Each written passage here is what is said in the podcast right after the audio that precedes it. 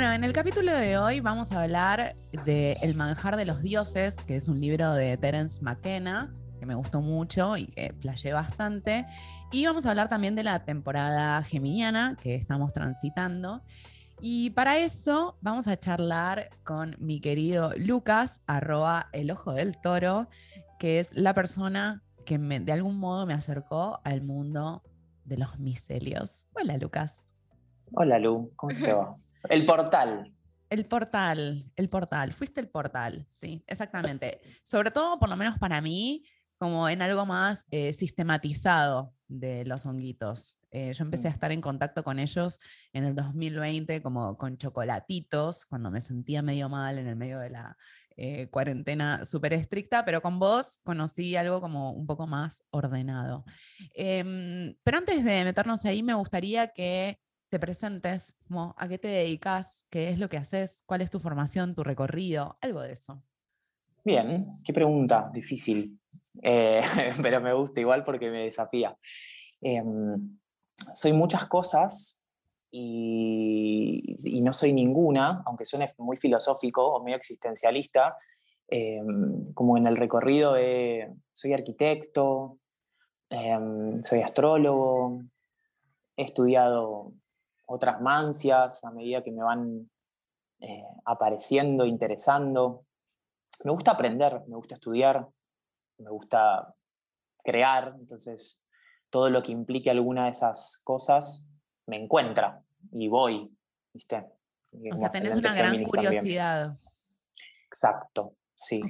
Insaciable, diríamos. Insaciable curiosidad, exactamente. Ascendente en Géminis, dijiste recién. Ascendente Géminis, ascendente Géminis. Sí, sí, sí. Somos eh, apasionados por el saber, por investigar, ¿no? Sí, y por comprar libros. Y comprar libros, un montón. claro. Libro de todo. Libro de todo. Para todo tiene que haber un libro. Obvio. Desde ya, un material escrito. Bueno, ¿y cómo llegaron a vos los micelios?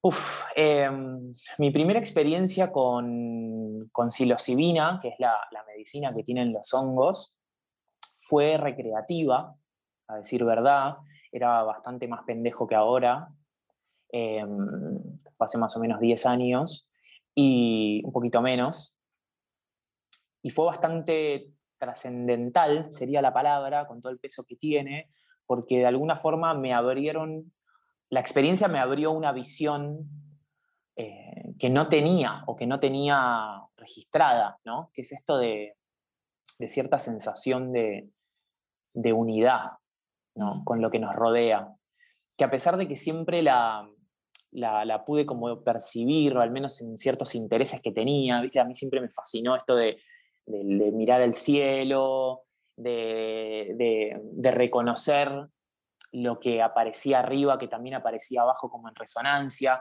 desde un lugar mucho más infantil, ¿no? O sea, no, no tan, eh, tan intelectualizado, sino más bien como de, wow, ¿viste? Por eso siempre me gustó, no sé, la ciencia ficción, como, eh, como esas propuestas, ¿no? Como de resonancia entre el cielo y la tierra.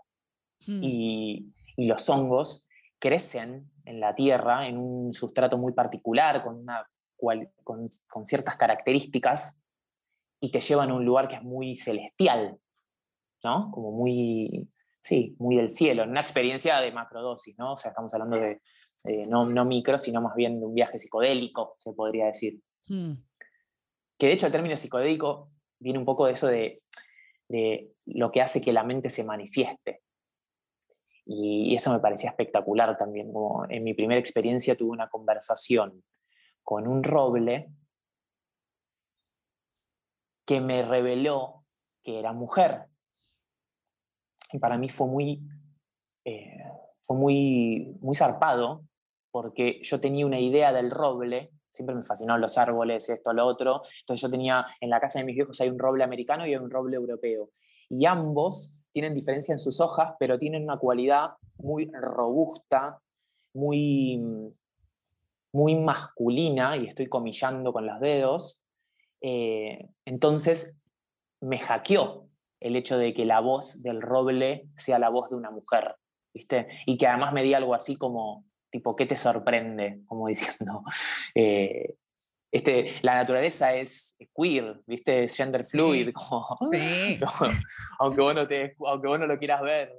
Em, y eso me pareció un montón. Había tomado mucho más de lo que se toma en una ceremonia por lo general.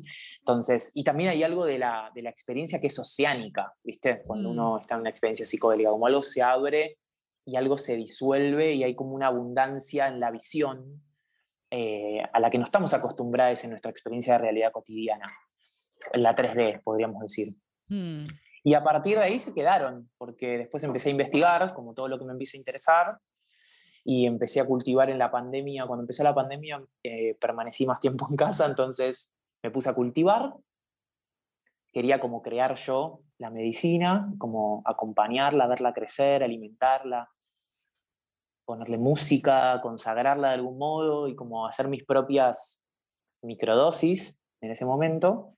Y ahí empezó, y después empecé a abrirlo como parte de la, de la experiencia terapéutica, que venía también como habilitando como astrólogo. Mm. Y se quedaron, mm. y se quedaron conmigo. Y es un montón, la verdad, de información. y de presencias. Uf, sí. Sí. Uy, te preguntaría sobre un montón de cosas que acabas de decir. Una es que a mí, pero esto es algo muy personal, hay algo de, de decirle psicodélicos a los honguitos que no, como que no me termina de cerrar, como siento mm. que hay algo muy de, ah, me la repongo con los honguitos y como que no estamos viendo o percibiendo el nivel medicinal o el nivel más eh, místico trascendente que se abre con esas plantas. No es que es un concepto errado o una categoría errada porque entran dentro del grupo de drogas o plantas psicodélicas, pero a mí es una que no me cierra, como que siento que es una categoría muy de nuestra cultura que entiende que, bueno, que eso es una droga recreativa y que en el tiempo donde no estás siendo productiva, donde no estás facturando, te divertís o te relajás o buscas la manera de sacarte la ansiedad que este mundo te pone sobre los hombros con un psicodélico. Eh, me pasa un poco eso con ese término. Entonces, para mí... Sí, como que es un sedativo también. Como que es un anestesia, sí, otra forma de anestesiarnos. Hmm.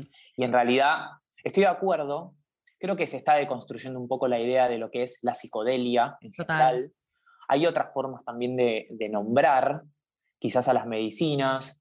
Eh, y el hecho de, considerarla una medicina ya es otra forma de apropiarse eh, del concepto, ¿no? Como de, o de conceptualizarlo de otra manera. Sí es cierto que hay algo del efecto subjetivo medio prototípico de la psilocibina. Desde ya que precisamente pareciera ser como la inducción a algún tipo de eh, experiencia mística, ¿no? Como esta cosa mm. medio místico-mimética, como de, encontrarnos con la divinidad o con lo divino, ¿no? Que no necesariamente eso es algo que sea externo o que no sea extranjero, que no sea ajeno, sino que incluso, porque cuando, cuando, cuando facilitamos ceremonias grupales, por ejemplo, en mi caso en particular, proponemos una experiencia más interior que de movimiento, ¿no? Es decir, como una suerte como de quietud y de, mm, de inducir el estado más introspectivo, ¿no? Y ver qué nos trae la medicina con eso. Hmm. Como recordándonos también que hay una divinidad que es interior, ¿no? O sea, como que el encuentro con esa divinidad interior. Entonces, hay algo que es experiencia mística, pero también hay todas unas potencialidades terapéuticas de la medicina que no necesariamente tienen que ver con, eh, con la espiritualidad. Si es que existe algo que no tenga que ver con eso, ¿no? Digo, pero si es que, si es que hay algo que esté, por, que esté, por, fuera de la espiritualidad. Exacto. si es que hay algo que no sea espiritual. Exacto, exacto. pero sí pasa en este sistema. Mm. Sí, como que también lo pensaba muy en vínculo con la década del 60 y yo tengo la sensación de que eh, los honguitos empezaron a popularizar así como masivamente y entonces hablamos en redes sociales, en este podcast, o no sé, mm, empiezan a salir como muchas noticias de terapia con microdosis o eh, influencers, gente famosa habla de las microdosis. Ah, yo, no soy influencer, yo no formo parte de ese grupo, son los otros. claro, es algo me es ajeno ahora. Me es ajeno. Está bien. algo de lo que estábamos hablando antes. No, pero bueno, como que empezamos a hablar mucho más de esto desde que eh, fue la conjunción Saturno-Júpiter en Acuario. Y para mí hay algo del micelio que justamente nos lleva a una lógica más acuariana, geminiana, y ese tránsito, Saturno-Júpiter en Acuario, se produjo también en la década del 60 y hay como unas resonancias en los ciclos de astrología. Eh, pero más allá de esto, ¿por qué pensás que ahora vuelven a emerger los honguitos o eh, como la aplicación de estas plantas medicinales en el terreno de la salud mental, que esa es otra categoría a cuestionar, ¿no? Como salud mental por un lado, salud física por otra. Pero Exacto para simplificar un poco la conversación, ¿por qué crees que vuelve a emerger en este momento? Creo que la respuesta es igual de variada que el micelio, pero me voy a concentrar en, dos que me vienen como más superficialmente a la cabeza. Una es, por un lado, algo que venía, que, que, tiene cierta sincronía entre lo que me preguntás y lo que venía pensando hace unos días, en este estado medio de permanencia en la reflexión, de que el micelio, como cuerpo, vegetativo que es del hongo, es decir, el micelio, para quienes quizás no lo, no lo conocen como concepto, es el cuerpo vegetativo del hongo. Lo que nosotros vemos del hongo es su floración, vamos a decirlo. Pero por debajo de eso hay toda una red micelar, ¿no? que a la manera de, de, por ejemplo, el comportamiento neuronal, hace que todo esté de alguna forma como conectado, ¿no? como esta idea de que todas las partes hacen al todo entonces, cualquier déficit en alguna de las partes de ese micelio es compensado por el conjunto para restituir como el equilibrio nutricional que tiene. ¿sí? Esto quiere decir que hay una cualidad cooperativa y colaboradora y solidaria del micelio que cuando nosotros accedemos a la medicina nos aparece. ¿no? Nos aparece en muchos niveles, nos aparece fisiológicamente de alguna manera porque nuestro cuerpo empieza a funcionar mejor, o la homeostasis es más eh, fácil de alcanzar como estado de equilibrio. Y porque además, de hecho, uno, si uno ve, por ejemplo, una red neuronal, se parece mucho al micelio, se parece mucho a las raíces de los árboles y también se parece mucho a una placenta, incluso. El mm. otro día me mandaron una foto de una placenta vista de arriba y había una cosa muy micelio en la placenta, ¿no? Como, como esta arquitectura que protege al feto que mm. está eh, conformada geométricamente incluso para ese micelio.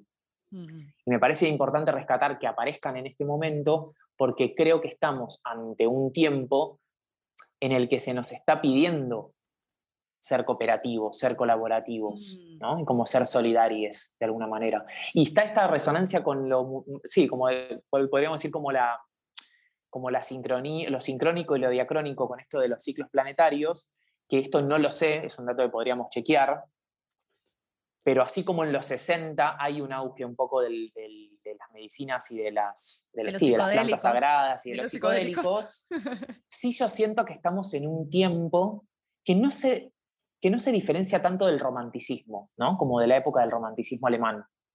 Como este tiempo en el que... A googlear. Me parece interesante, ¿por qué? Porque en el momento en que el romanticismo como movimiento, al menos filosófico, eh, aparece, ¿no? aparece al menos en, en, Alemania y en el contexto obviamente europeo, aparece como respuesta también a cierta supremacía de la razón que había instalado la ilustración. Eh, y los románticos, si uno lo ve en el arte, ¿no? como en, los, en la pintura, en, en las novelas, en el cuento, los románticos son muy del cuento, tienen una cosa como de volver a la interioridad y de ponderar el sentimiento, ¿no? el sentir, que es algo muy, eh, muy propio de, los honguitos también. ¿viste? Los honguitos hacen algo en nuestro cuerpo que es hacernos sentir. Mm. ¿no? A mí que por ahí tengo muy racionalizadas mis emociones, eh, o que intelectualizo mucho mi mundo emocional, me son siempre una oportunidad como de volver al cuerpo y decir, ah, boludo, sentir es con esto. O sea, Mm. con, el cuerpo este, no es con, con la poesía que vos te hiciste mental, que era estar enojado, o estar triste o estar alegre. Como hay algo, en el, hay algo que pasa. Me representa un montón igual todo lo que estás diciendo. Mm. Eh, para mí, em, las plantas habilitan la conexión emocional. Esa es la razón por la que yo tengo un vínculo fluido. Bueno, hay más razones que probablemente desconozco, muchas de ellas, pero tanto la marihuana como los micelios, como la ayahuasca, me han habilitado la conexión emocional profunda conmigo, con los demás, con el entorno. Algo que si no está demasiado mediado por palabras, categorías y muchos bordes, porque desde ya nuestra educación es una educación de corte, de límite, de, limitar la propiedad privada, ¿no? Como, bueno, este es mi cuerpo, esta es mi casa, este es mi gato, como que hay algo ahí que solo podemos tener una conexión profunda en, como en, esos, en esos marcos muy eh, categóricos. Y hay algo de las plantas que lo que hacen es abrir esa percepción y esa conexión. Yo creo, y no me parece para nada casual, que hayan aparecido en el medio de la depresión que sufrimos muchos durante el encierro de la cuarentena, pero además también porque esa cuarentena habilitó la conexión interna y a su vez nos estaba revelando esa situación de cuarentena que formamos parte de un entramado mayor. Entonces me parece que es como muy eh, sincrónico en ese sentido, o como que es la medicina justa, como mm. la que es de ese momento.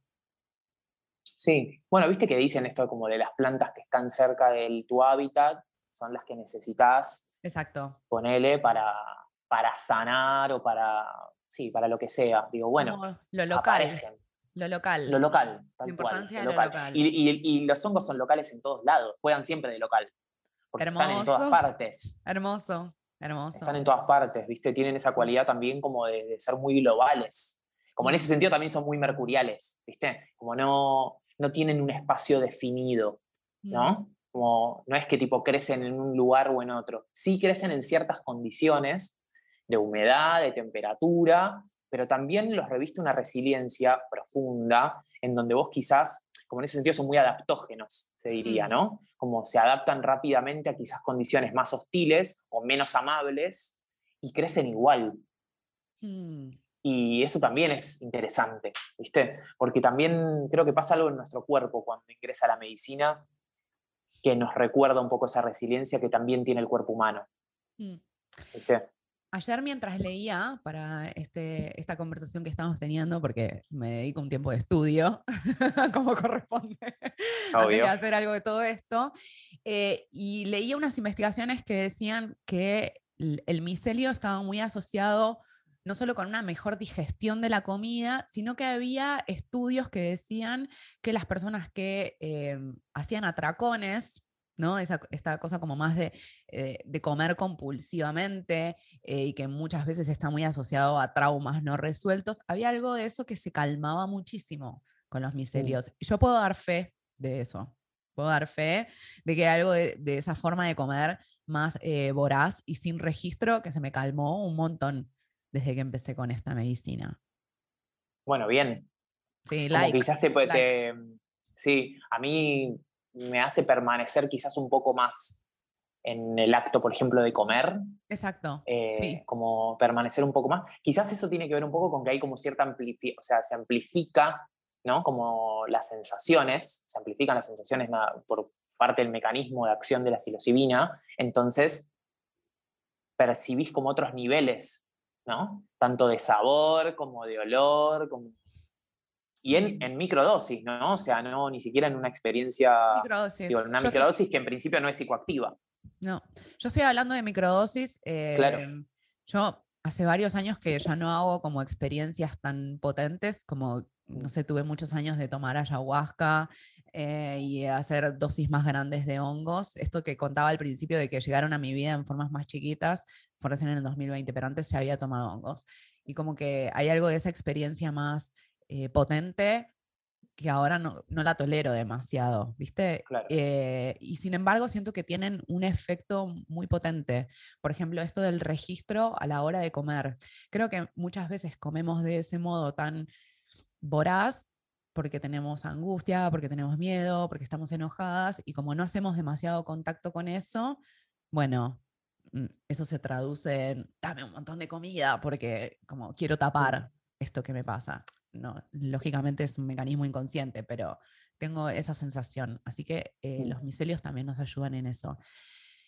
Y después, si tuvieras que definir a los honguitos, hablamos de Géminis y de Acuario. ¿Hay alguna otra energía asociada a los micelios para vos? Yo, sí, creo que una vez, una vez charlamos y te dije esto de que los, los sentía, a ver, a priori voy a decir una cosa, que es que lo que yo puedo decir está, obviamente no solo es subjetivo, sino que es mutable, ¿no? Digo, quizás me encontrás dentro de cinco meses y nos sentamos a tomar un café y te digo, ¿sabes qué? Y te digo otra cosa, porque obvio, se me en otro momento. Pero digo, en este momento, en este momento los, mi experiencia con la psilocibina, con los hongos, no solo con la psilocibina, digo, con los hongos, incluso con otros hongos, em, tienen que ver un poco como con el pasaje eh, Géminis-Cáncer, ¿no? Como con ambas energías. Y de hecho el otro día cuando vi una placenta, que es una imagen que podríamos llevar a lo canceriano, no necesariamente, pero podemos llevar a lo canceriano, pero re, eh, dije, ah, claro, o sea, la placenta también es un micelio que está conteniendo ¿no? una forma en su interior. Eh, una, forma una forma creada, ¿no? o sea, un acto creativo, como lo es un, un o lo que sea, digamos. Y, principalmente lo mercurial en los geminianos, ¿no? Como esto de, cuando digo mercurial, pienso en Hermes y pienso como en este dios que era el dios de los portales, era, era moral, era impersonal, tenía la, cualidad de, poder viajar, de estar, en lo liminar, ¿no? ni en arriba ni abajo y en todos los lugares al mismo tiempo, que incluso antropomórficamente es muy andrógino, ¿no? Como las imágenes de Hermes, es, el más reno binario. Pero principalmente me parece que hay, hay, una cualidad de los honguitos que es muy hermética, que es esto de la guía, ¿no? Como Hermes como guía, como pastor, que te lleva hacia un lugar como psicopompo, ¿no? Como psicopompo que trasladaba almas al inframundo, pero que también, como te decía antes, llevó a Perséfone del inframundo a la superficie, digamos, no es que necesariamente te que es algo que aparece mucho en el contexto de las microdosis y de las ceremonias de macrodosis, que es esto de, no sé si quiero ir tan como a la, a la sombra. Y es tipo, ojo, porque también, o sea, los hongos tienen la cualidad de llevarte al revés, ¿no? Como de sacarte de ese lugar y de llevarte a un lugar eh, menos, sí, más, más claro. ¿no? Mm. Como antónimo de sombra, como un lugar donde hay otra claridad. Y no necesariamente son muy amorosos, ¿no? es algo que decimos siempre. Son muy amorosos. No es que, tipo, no es que te, te pegan una piña. Son amorosos y tienen esa cosa muy hermética. Y también lo geminiano como esto de la apertura, ¿no? Mm. Como que hay algo que pasa en los hongos que es que, no sé, esto de, abrirse o de lo relacional, que lo puedo, lo puedo llevar a lo geminiano, está muy presente como posibilidad cuando uno deja que aparezca la medicina, o sea, que ingrese la medicina, bueno, y ahí es donde aparecen Castor y Pollux como mitología de los gemelos de Géminis, que son estos hermanos que eran gemelos, pero que uno era hijo de una divinidad y el otro era hijo de un humano, ¿no? Y esa cualidad de ser gemelos, o sea, de ser exactamente iguales, y de que en un momento de su vida, pero al mismo tiempo se les revela esta diferencia sustancial, que es tipo, yo soy hijo de un dios y vos no. Hmm. Y lo que me encanta del mito de Castor y Pollux es que cuando Zeus se lleva al que pertenece a su reino con él, el otro queda como tipo, bueno, claro, yo voy al inframundo porque muere en batalla, y llegan al acuerdo de que ambos van a estar en ambos lugares al mismo tiempo, un día uno y un día el otro. Entonces, un día uno está en el infierno y otro está en el Olimpo y viceversa. Y me parece espectacular esa cualidad de desintegrar, de desintegrar lo polarizado, ¿viste? Mm. o como de que aparezca la perspectiva como un tercer lugar donde poder ver esa, eh, como esa polaridad desde afuera también, que es algo que hacen los honguitos. Y que cuando uno va a la potencialidad terapéutica se encuentra con contextos en donde en la microdosis aparece la posibilidad de verse a uno mismo eh, comportándose o reaccionando de maneras creativas respecto a situaciones que estaban muy, vamos a decirle, patronalizadas y muy estancadas, ¿viste? Y eso me parece como su gran cualidad también, como de ponernos en perspectiva. Sí, te permite hacer un giro. Eso Exacto. para mí es súper interesante. Y también algo de lo que vos decías antes, de Hermes como un dios amoral, para mí hay una percepción muy de la microdosis, que es que observas una situación y la observas de un modo mucho más liviano también. Entonces no le pones juicio. O incluso cuando aparece un dolor, una tristeza, una angustia, un enojo o una situación de mierda que tal vez se te presenta, con el honguito decís, es una cagada, pero bueno, ok, es la vida. Como que hay algo más liviano. Entonces yo pensaba, eh, y me es inevitable comparar con la ayahuasca. La ayahuasca siento que es una planta mega escorpiana, ¿no? Incluso en el, como en la purga, en el renacimiento, en las revelaciones. Tiene también un componente más eh, pisciano, como onírico eh, y místico, eso también aparece. Pero el micelio siento que es como la planta para este momento, mucho más tal vez que la ayahuasca. Y además eh, hay algo interesante porque la ayahuasca solo crece, son varias plantas en realidad que hacen a la ayahuasca, pero solo crece en la zona del Amazonas, en Brasil, en Colombia, Perú, como toda esa zona. En mm. cambio, los micelios tienen esta capacidad para poder eh, Sí, son tónicos, como subterráneos también. Exacto. Sí, pero pueden mm. aparecer, por ejemplo, podrías tener tu plantación de honguitos en un departamento. Claro. hay algo ahí mega adaptable y no necesariamente se vuelve extractivista, porque ese era el problema con la ayahuasca también, ¿no? Como, che, ahora todo el mundo quiere tomar esta planta y entonces estamos haciendo mierda el Amazonas. Mm. Por un montón de razones la estamos haciendo mierda. Pero quiero decir, la ayahuasca, eh, el consumo de ayahuasca estaba colaborando con, con esa destrucción. Claro. Y de hecho la selva, de donde viene la ayahuasca por ahí, lo pienso rápidamente por ahí, quizás en lo más literal, es un, es un ecosistema donde no hay horizonte. Mm. Porque uno, o sea, uno está en la selva y, el, como el, juego de planos, como la profundidad de campo queda muy corta porque hay, una hay un, sí, un espesor en la selva que no, no te permite ver el horizonte, cosa que no sucede, no sé, en las costas o en el mar o en la playa o en la montaña incluso. Eh, como mm. ecosistema que habla también de la planta. De una, ya dice mucho. Ya dice Está bueno, sí sí, sí, Y los hongos también lo que tienen es que están medio de no sé si decir de moda porque es una palabra que me conflictúa un poco, pero... Como que banaliza, ¿no? Cuando decimos que algo está de moda, lo banalizamos, incluso sí, cuando tiene un sentido exacto. profundo. Exacto, exacto, sí, tal cual. Y no quiero llevarlo ahí, pero sí hay como cierta tendencia, que alguna vez lo hemos, hemos intercambiado al respecto, como de, de algunos lenguajes simbólicos y también de algunas medicinas. Hmm. Y que eso hace que se llegue a lugares en donde por ahí, em, sin, caer en, o sea, sin caer en purismos ni, ni, en ser conservador, pero sí en, en, poder conservar cierta sacralidad que revista la medicina, ¿viste? Eh, cierta ritualidad también. Mm. Y, y, no convertirlo en un anestesiante más, porque para eso ya hay una historia enorme en la industria de, de los psicofármacos para gestionarse sedantes y, anestesia. ¿viste?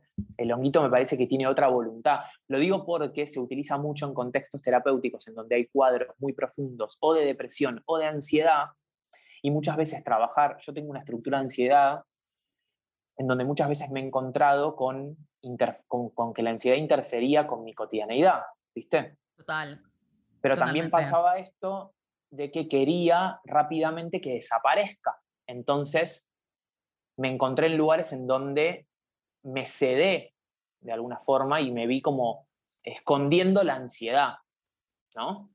Y me parece que los honguitos te proponen otra forma, por ejemplo, en un cuadro de ansiedad, de dialogar con la ansiedad, ¿no? Como a veces quizás te la ponen, en ese sentido es un psicopompo también, porque es como te llevan a un lugar y te, la, te, lo muestran, ¿viste? Te dicen, no, no, a ver, tenés que ver esto y por ahí te muestran la ansiedad frente a frente y decís, no, ¿para qué tomé esto?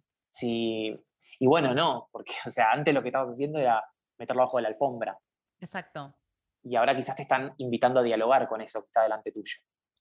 Para mí hay algo re fuerte en los honguitos, eh, que es la posibilidad de lentificarme, eso, eh, y como he tenido la sensación de, derretirme en la cama o derretirme en el sillón, como que quedar ahí, como en una quietud total y donde el cuerpo también está muy entregado. Y esa es una percepción que no sé si puedo replicar demasiado. si no fuera Mm. por los honguitos. Claro.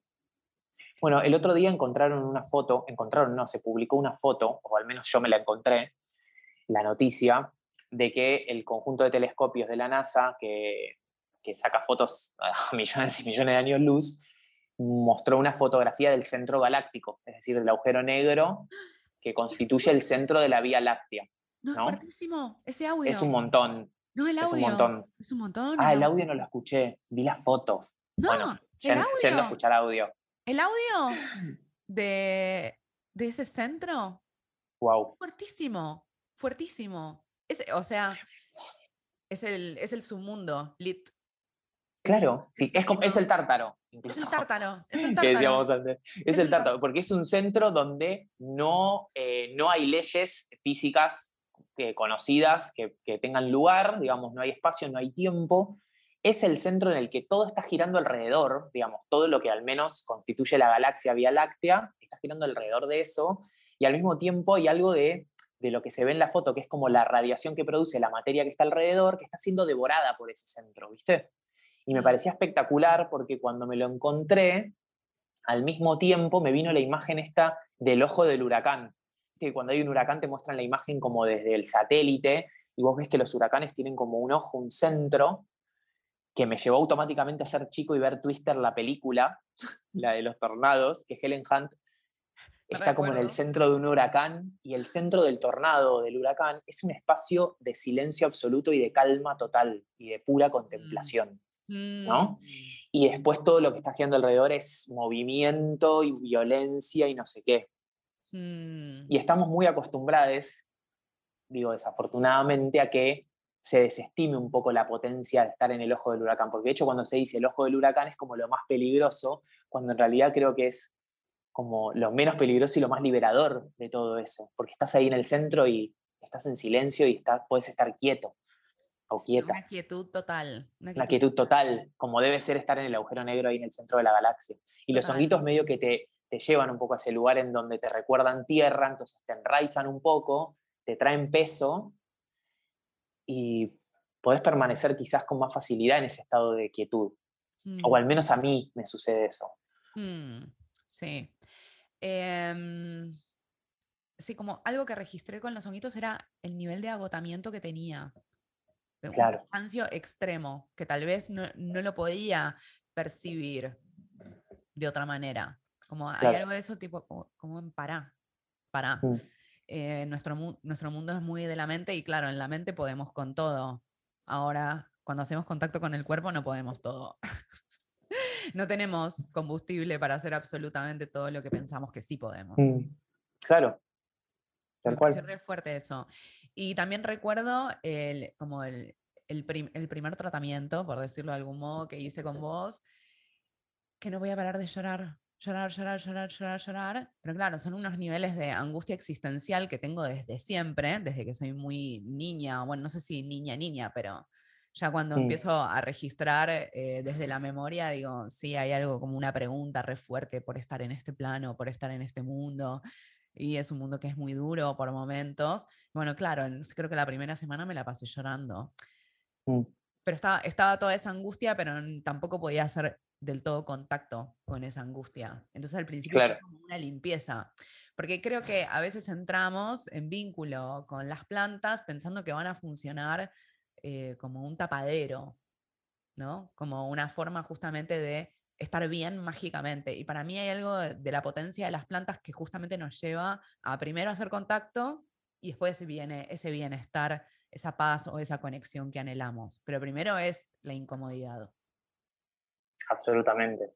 Pero porque no estamos acostumbrados a habitar la Nada. incomodidad. Entonces, algunas plantas o algunos hongos, en su mecanismo de acción, casi que te obligan a habitar esa incomodidad, ¿no? Al menos en un nivel físico. Entonces, porque aparece cierta sensación, no sé, esta sensación oceánica, medio de disolución, para la cual queremos controlar, ¿viste? No yéndonos o lo que sea, eh, nos propone también como un soltar al que no estamos tan acostumbrados. No. Y, y porque además eso que nos trae sensación de unidad, ¿no? o de al menos de resonancia con lo que nos rodea. A mí mi primer protocolo de microdosis me pasó de que me llamaba la atención la fascinación con la que observaba la naturaleza, que siempre Mm. la tuve, pero que Mm. estaba como exagerada un poco, ¿viste? Era como, no puedo creer lo precioso que es ese potus, no puedo creer lo espectacular que es el amarillo de esa flor. Y más allá de que por ahí es cómico, porque puede parecer medio pánico y locura en Las Vegas, ¿viste? Como estar re palopa, pero en realidad, como que me, te practica, sí, te hace practicar como darle valor también a eso y, Mm, te, y te, te hace empatizar un poco Mm. con lo que está afuera. Y esa me parece que es la gran cualidad también y por qué en este momento es más necesario que nunca. mm, Porque estamos en una matriz muy eh, desentendida de lo entramado que estamos todos, ¿viste? Mm. O que al menos desde lo sistémico nos propone estar todo el tiempo individualizándonos. Entonces aparece como, sin, sin llevar a lo heroico a los pobres hongos para que después no sean los únicos responsables de que nosotros nos hagamos cargo de nuestro ego, pero sí al menos te proponen reconocerte en otros y reconocerte en lo que está vivo más allá de vos. Y es un Mm. montón eso. mm. Es un montón, es un montón. Vivimos en un mundo sin alma. Claro. Es tremendo. Yo eh, algo de lo que pensaba mientras hablabas es que, por un lado, vivimos en una sociedad y en una cultura que nos trae mucho dolor y mucha incomodidad, pero a la vez no hacemos contacto con, e- con esa incomodidad. Todo el tiempo la estamos tapando, la estamos anestesiando. Esa es un poco la sensación que tengo. Mm. Em, y, y eso, y mm, los honguitos, las plantas en general son mega reveladores y abren la conexión, abren la conexión en un nivel como muy profundo y no tanto de fuegos artificiales, que es esto que vos decías, ¿no? Como, ah, tipo, mira qué lindo, la montaña y el mar, como, ah", no es, no es con Claro, esa- claro. sí, sí. no es con esa euforia eh, y en ese nivel exagerado, es en un nivel como más sutil y como más tranquilo. Mm. Sí.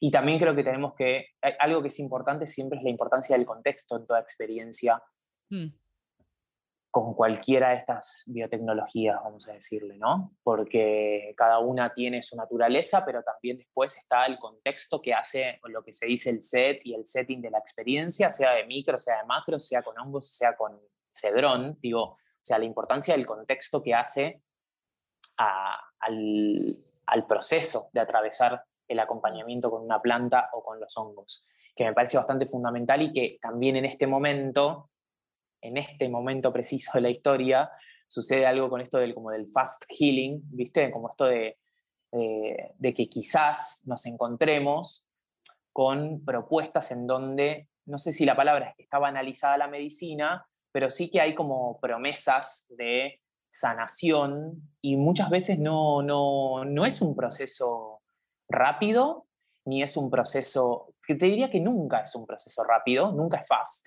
¿no? Porque los tiempos de la tierra y los tiempos del micelio no son los tiempos de la ansiedad, no son los tiempos del capitalismo. Entonces, la propuesta terapéutica de los honguitos es lenta, vamos a decirle, en relación a los tiempos a los que estamos acostumbrados, al menos en el contexto de la ciudad o, o- sí, o los ritmos de la ciudad, ¿no? Y que quizás lo que a vos, que no hiciste solo un protocolo, sino que fuiste haciendo uno y fuiste como reenfatizando o se te reveló algo y como intencionaste hacia ahí, viste, como el valor de la intención también, ¿no? Como el valor de la intención como eje que guía un poco el proceso. mm, Y quizás aparece mucho después, ¿no? Porque hay algo que sí sucede en los hongos, que es que lo que instalan o lo que quedan, el otro día hice una analogía que dije por ahí era medio boluda, pero que a mí me resultaba ilustrativa, que es que en esto de, de la plasticidad neuronal que posibilita, ¿no? En un nivel fisiológico, hace que los dos hemisferios del cerebro optimicen su comunicación, ¿no?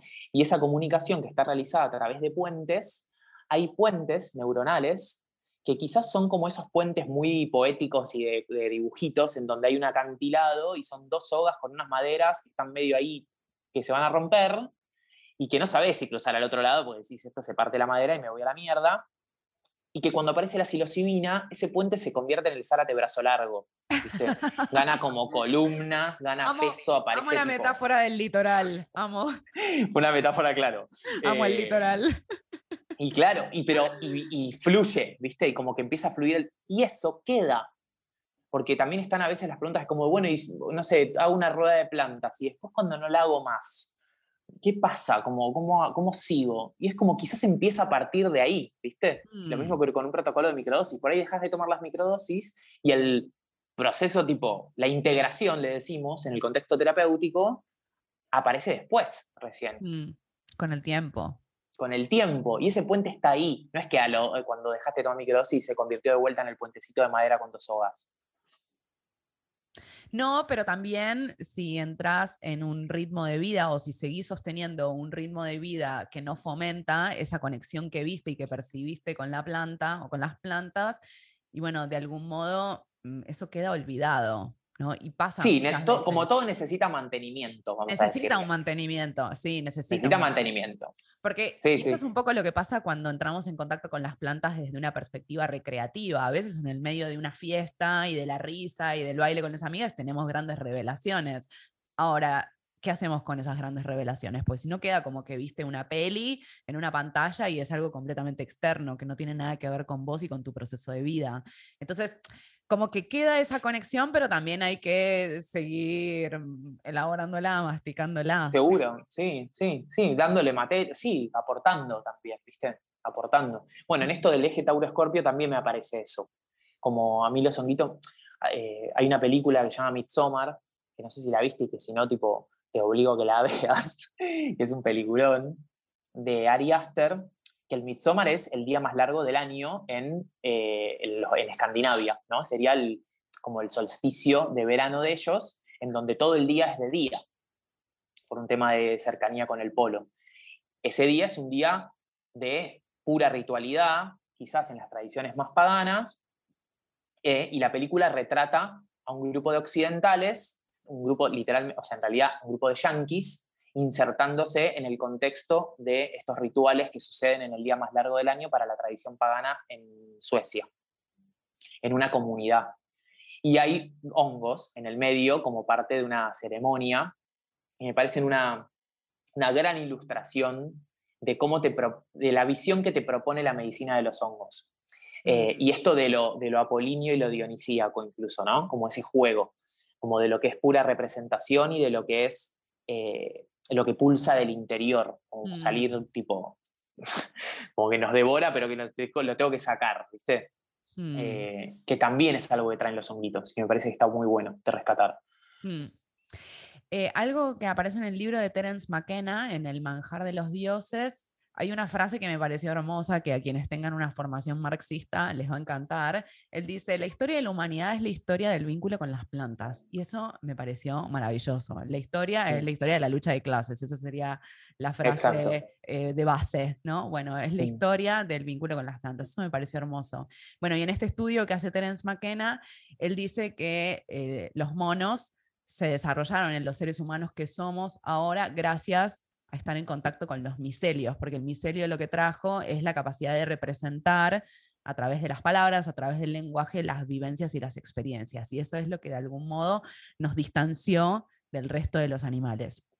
Y después otra cosa que dice eh, es que, bueno, hay determinadas drogas, determinados estímulos, determinadas plantas que quedaron prohibidas por la sociedad capitalista y muchas otras sí forman parte de la vida cotidiana, ¿no? Entonces menciona al café, menciona al tabaco, menciona al azúcar, menciona al alcohol. Esas, esas sí forman parte de nuestra vida, en mm. tanto nos ponen más productivos. ¿no? En cambio, todas estas plantas o sustancias que nos conectan con la dimensión sagrada eh, y que nos llevan al tiempo del ritual, que es un tiempo donde no hay tiempo, es un tiempo que no es productivo por definición, todo eso quedó vedado en nuestra cultura.